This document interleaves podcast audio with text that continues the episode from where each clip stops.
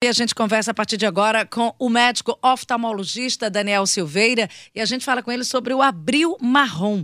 Abril marrom. Eu, eu comecei falando do abril marrom e a gente está falando com o oftalmologista. Que orientações necessárias, importantes, o senhor gostaria de repassar para ouvintes e internautas sobre cuidados com os nossos olhos, com a nossa visão? Muito bem. O abril marrom, ele foi criado por um professor doutor é, Suel com o objetivo de conscientizar a população sobre as principais causas de cegueiras, né? Uma prevenção sobre essas doenças que podem ser tratáveis e evitáveis entre 60% e 80% da, da, da, por cento da chance, tá? Então, essa é a importância da gente fazer sempre essa recomendação aos pacientes é, de fazer sempre seu check-up oftalmológico, assim como faz com outras áreas, como cardiologia, ginecologia, o porquê não também de fazer é, a sua prevenção à parte ocular.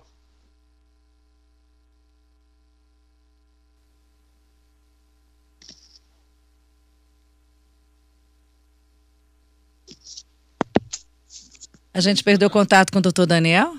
Voltou, voltou. Voltou, né? Pronto, eu queria que o senhor retomasse aí a sua resposta. Bom, voltando de novo. Então, a, a prevenção de algumas doenças oftalmológicas é, é importante para evitar essas cegueiras que podem ser tratáveis e evitáveis, como catarata, glaucoma, é, retinopatia diabética. Então, a prevenção, assim como qualquer outra prevenção na parte médica, na parte da saúde, também é importante. E, e a oftalmologia também não fica longe disso. A gente precisa visitar o oftalmologista quantas vezes? Qual é a frequência ideal? Se você não tiver nenhuma patologia de base, uma vez ao ano, tá bom? Ou se você tiver, por exemplo, diabetes ou alguma alteração como glaucoma, ah, vai variar muito, de duas ou três vezes por ano. É, doutor Daniel, bom dia. É, do, dois assuntos que o senhor tratou aí que eu queria é, é, maiores explicações, por favor. É, nesse período que se viaja muito, as pessoas têm mania de ler ler pelo celular ou ler um livro. E eu acho que isso é uma das principais causas de deslocamento de retina. Você está em deslocamento, ou num ônibus, num avião, de carro, e está tentando fixar o olhar para ler. Hoje em dia, o livro está no celular. Então, isso traz algum problema? Complementando aí o Luciano? Não, não. Descolamento de retina não vai dar por uma leitura em ônibus, em carro, não. Descolamento de retina, você tem que ter uma predisposição, uma ruptura na retina mas às vezes uma baixar de cabeça, uma desaceleração pode causar uma, um descolamento de, de, de, retina por ter uma rotura de retina.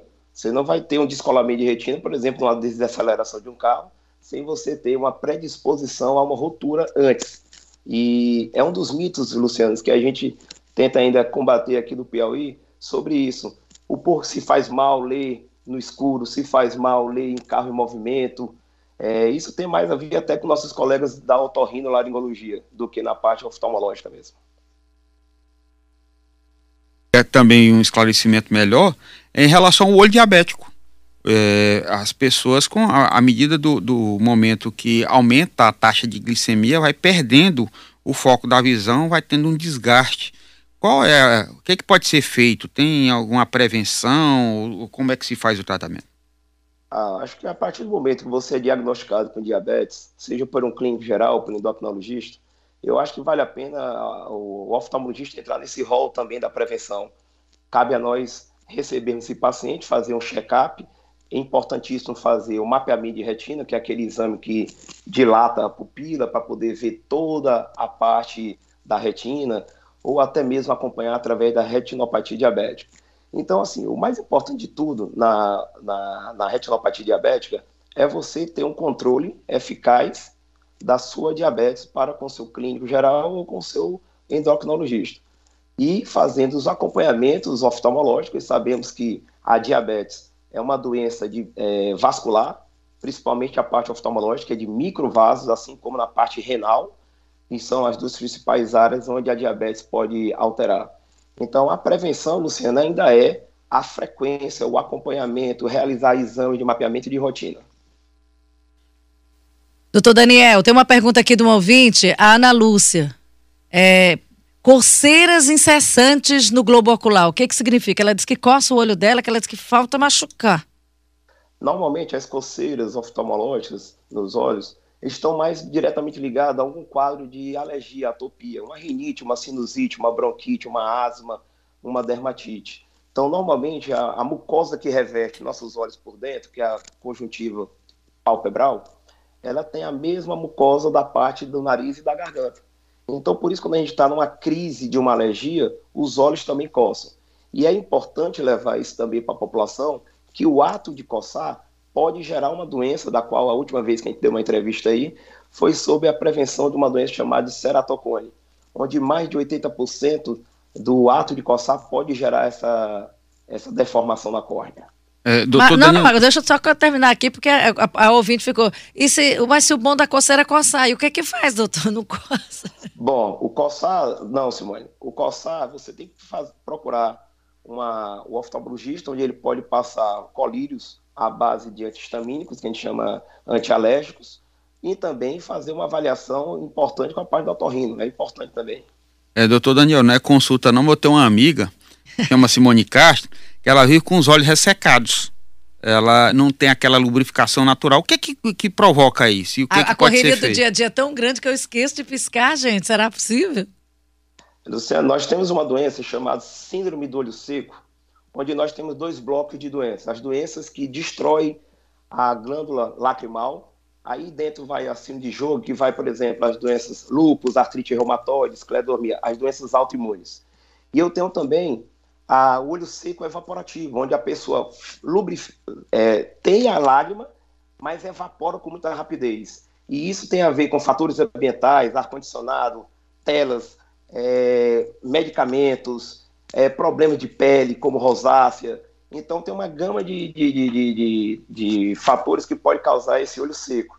E aí no estúdio vocês têm, ó, que a gente pode olhar ar-condicionado, tela direta, tem, tem celular, é, não queiro, não queiro, vocês estão lendo. E a gente sabe que quando a gente lê, faz uma atividade para perto, é a, a, quantidade de vezes que a gente pisca é menor.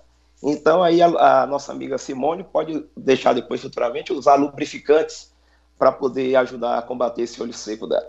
Não, e eu tenho três telas gigantescas aqui. O Luciano, eu tenho três telas gigantescas. O ar condicionado aqui é quase uma Sibéria.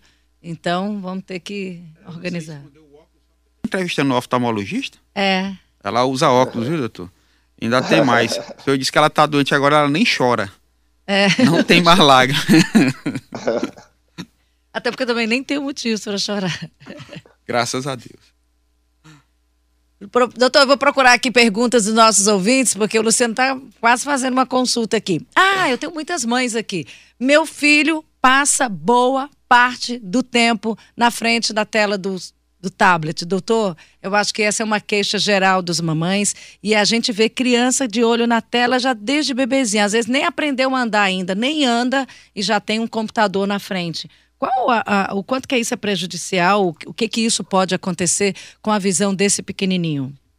Bom, com o avanço, o avanço dos smartphones, dessas telas, nós sabemos que temos a luz azul. A luz azul que é prejudicial aos nossos olhos temos dois tipos de luz azul, azul violeta e azul turquesa. A violeta que faz mal mesmo para os olhos. A gente sabe que o uso abusivo de telas antigamente gerava astigmatismo, que é a visão embaçada, gerava também olho seco e agora nos últimos anos sabemos que tem um avanço agora da miopia. Aquelas crianças que não são míopes vão se tornar míopes ou aquelas crianças que já são míopes vão se tornar mais míopes. Então essa é a briga hoje da oftalmologia no mundo todo de sabermos como a gente pode é, tentar parar a evolução da, da miopia. E uma delas é o uso abusivo de telas. Daniel, a gente sabe que parar de usar ninguém vai, né? Aí fica mais prejudicial usando no claro ou usando no escuro? Depende. Se você tem, por exemplo, um astigmatismo, o astigmatismo, Luciano, são aquelas pessoas que não gostam muito de luz, né? Então, normalmente eles usam a tela com alguma luz rebatida, uma, um abajur, é, onde deixa um pouco escuro.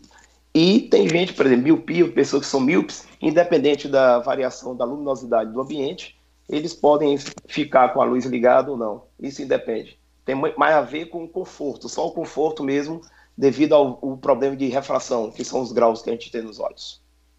Doutor Daniel, tem uma pergunta aqui de um ouvinte. Olha, eu uso óculos, mas eu passo muito, muito tempo sem visitar meu oftalmologista. E aí tem hora que eu uso o óculos meio que automaticamente, eu nem sei se ele está servindo ou se teríamos ter um outro melhor. Então tem gente que põe um óculos no rosto e passa anos com ele e acha que ele está servindo.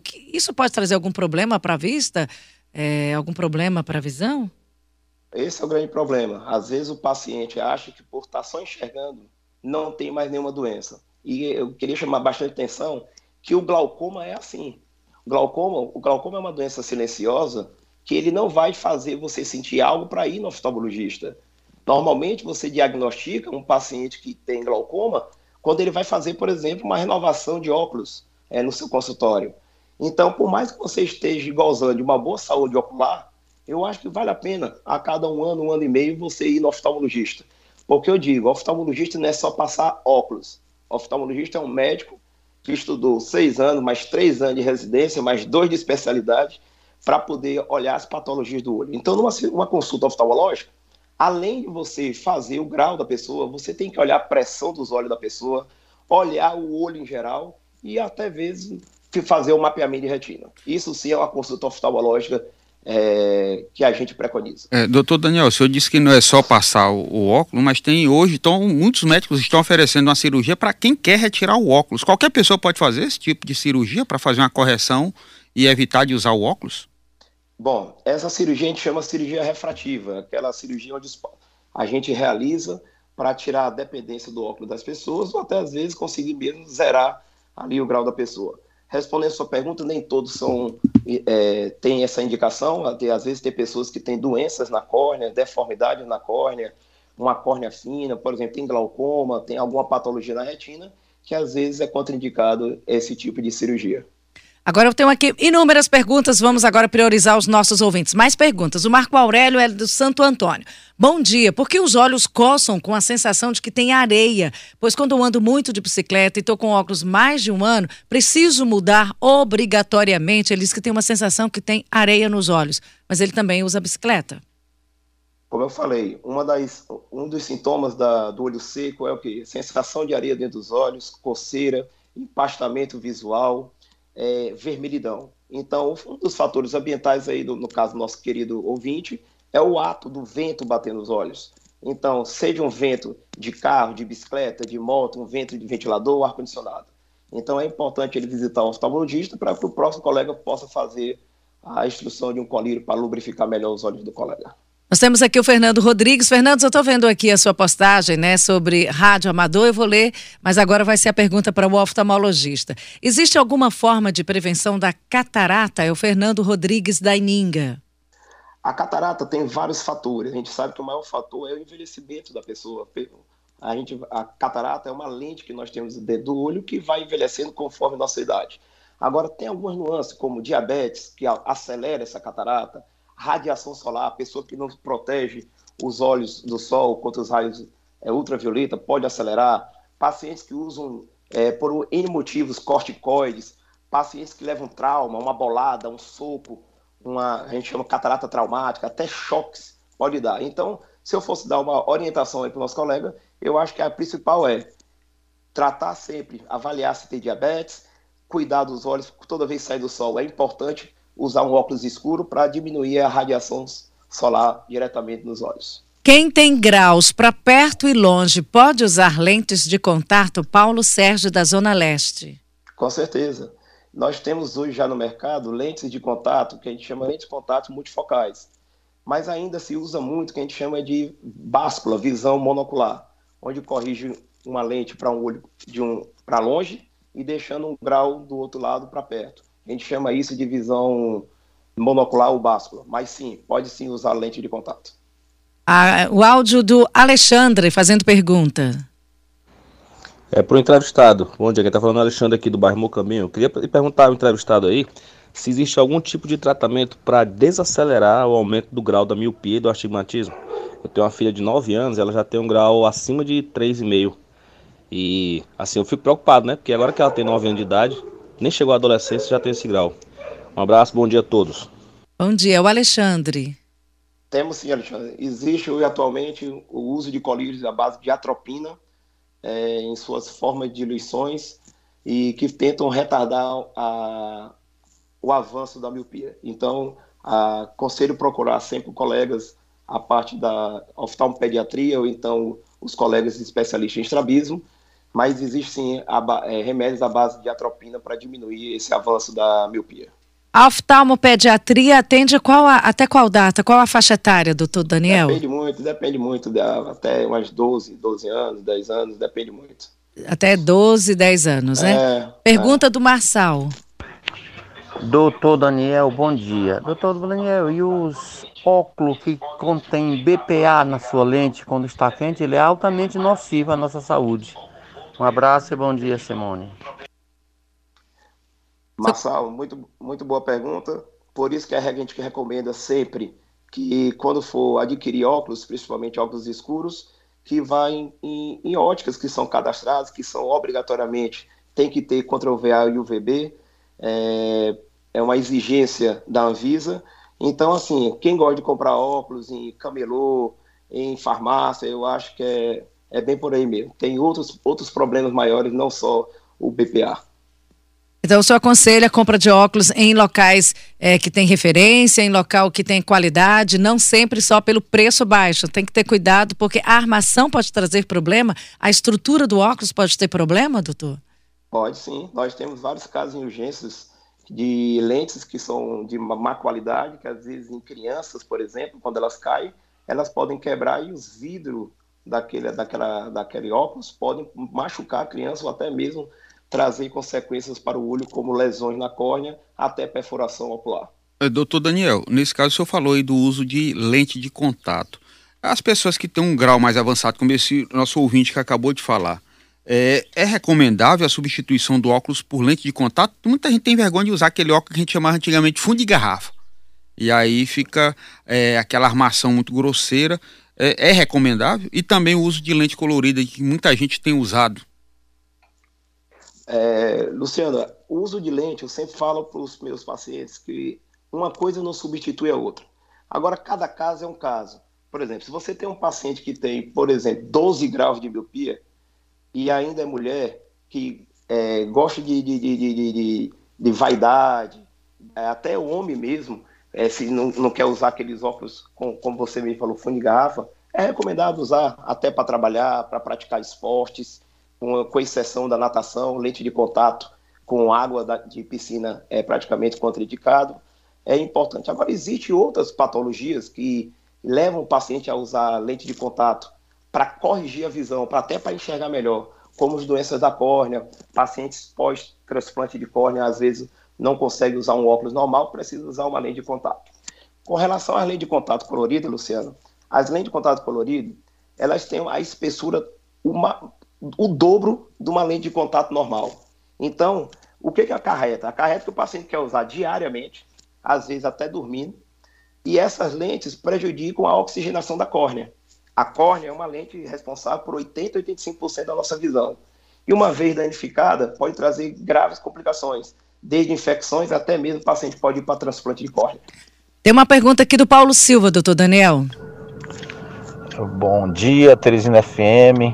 Bom dia aí a todos, que é o Paulo Silva do Nova Brasil. Eu queria fazer uma pergunta ao doutor Daniel. Eu uso óculos e eu tenho diabetes. Claro que às vezes meu olho arde. Eu queria saber por quê. Eu tenho que mudar, algum, fazer algum exame, mudar o, o grau do óculos, alguma coisa assim. Eu queria saber isso aí. Eu queria saber essa o que se trata quando o olho arde. Obrigado, bom dia. Muito bem. Eu sempre recomendo, Paulo, as cinco coisas que a diabetes pode trazer para o olho. Diabetes alta pode mexer no grau da pessoa, altera o grau da pessoa. Todo olho diabético é, resseca os olhos. Terceiro, acelera a catarata. É um dos piores tipos de glaucoma para se tratar, glaucoma não vascular. E quinto e último, que é a retinopatia diabética, que é a terceira maior causa de diabetes do mundo. Então, respondendo sua pergunta, o olho seco faz parte, sim, dos sintomas do paciente que tem diabetes no, é, é, trazendo problemas oculares. Agradecemos aqui o doutor Daniel, doutor Daniel, que é oftalmologista, conversou com a gente sobre os cuidados, praticamente uma entrevista, uma entrevista consulta. Doutor Daniel Silveira, oftalmologista, sobre abrir o marrom, os cuidados que a gente precisa ter com a visão. Muito obrigada, boa semana para o senhor, obrigada pela entrevista. Obrigado, Simone, obrigado, Luciano, e obrigado ao Caio. Estou sempre à disposição, também sou ouvinte, de vez em quando eu mando umas mensagens para vocês aí, e é é fantástico. Hoje a gente está do outro lado aqui dando entrevista para essa conceituada rádio.